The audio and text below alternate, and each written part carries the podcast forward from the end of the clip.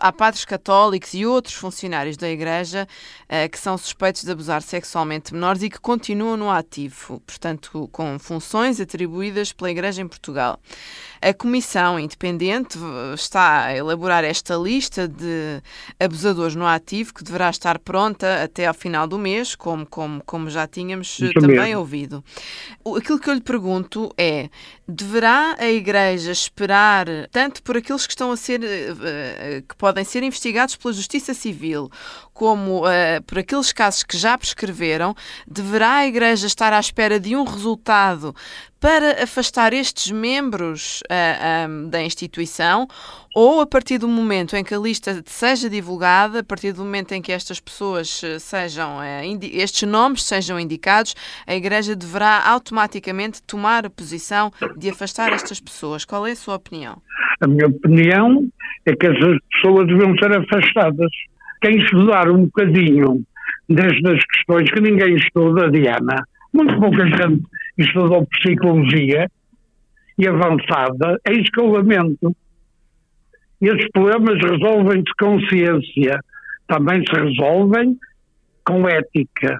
Um perpetrador, um invasor, um desequilibrado, um estranho, dificilmente vai encontrar uma redenção psicossociológicos. Isto é, ele não, ele, ele não se vai mudar, ele não se vai converter num homem equilibrado, uh, racional, lógico, até solidário.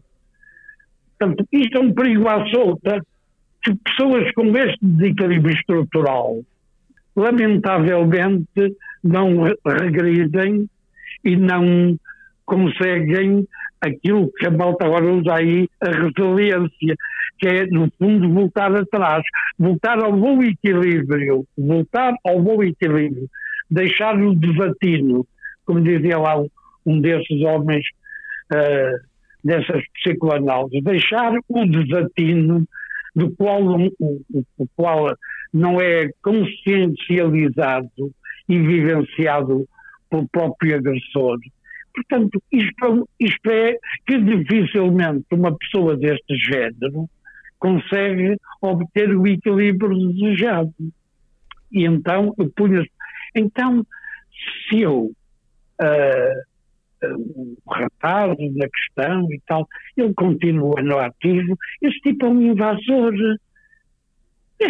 Eu não tenho nada, eu não tenho nada que estar preocupado agora defender, defendê-lo disto e daquilo.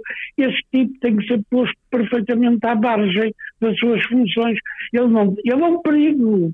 Agora, a própria sociedade, e aí é, é uma parte civil, a própria sociedade também tem que se defender dele, Diana. Mas há aqui uma questão, mas há aqui uma questão muito pertinente. Eu ontem estive a acompanhar as declarações hum, do, do, do, do, do Dom Manuel Clemente, uh, e ele falava que sim, essa lista de facto vai ser divulgada, mas temos de aguardar pelas investigações do Ministério Público para, para tomar uma ação.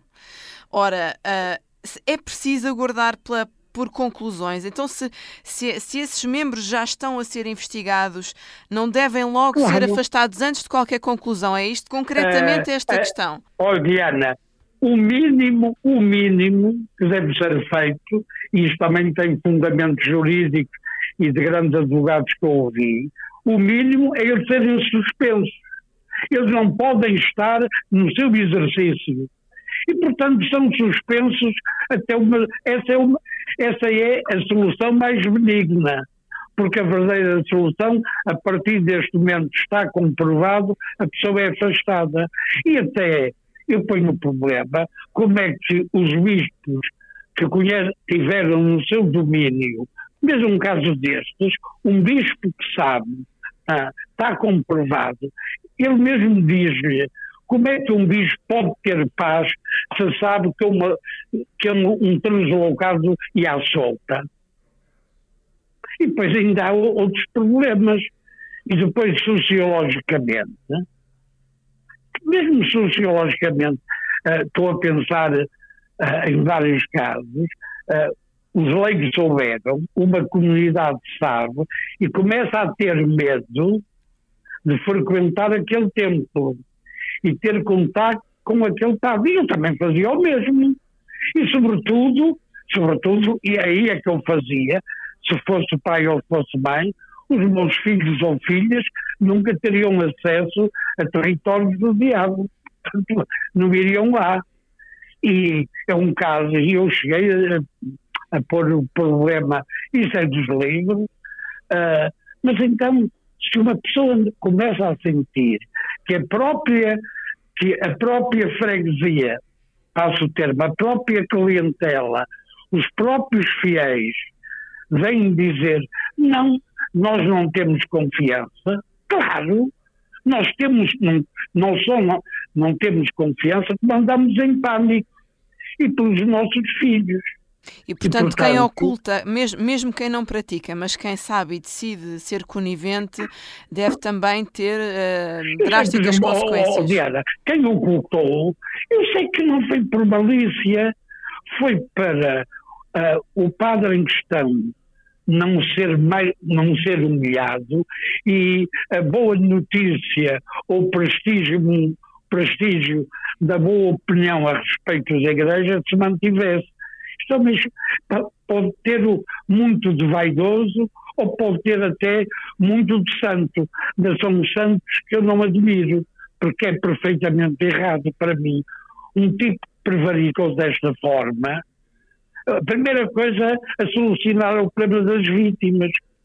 Isso é que o grande erro foram abandonadas e foi por isso que eu falei neste momento que está a discutir é um problema paralelo, mas é o mesmo. Assim como eu defendo que deve haver, mas é agora e nessas alturas de tantas aflições uh, e desenvolvimento psicológico devia haver um estudo para toda uma sociedade portuguesa. O que é que temos feito das nossas crianças? Como é que temos cuidado delas? Ou como é que as temos ofendido? O fundamental para mim é que a Igreja encontre uma, uma estrutura bem fundamentada de serviço terapêutico psicológico, claro, terapêutico, numa inclusão psicossocial, a toda esta gente que foi vitimada. Quer dizer, o, o, a grande redenção, a mim custa-me esta coisa de pedir perdão. Não é que a mim não custa, é que não basta, custa porque não basta. Então, então, como é? Para a minha consciência não basta. Não é que dirijo a instituição que eu sigo, tenho obrigação ética de acompanhar a senhora ou uma instituição clínica que a acompanhe, que cuide da senhora ou do senhor, que a vigie nos termos clínicos e quanto a todos os aspectos económicos, isso é da responsabilidade moral desta instituição.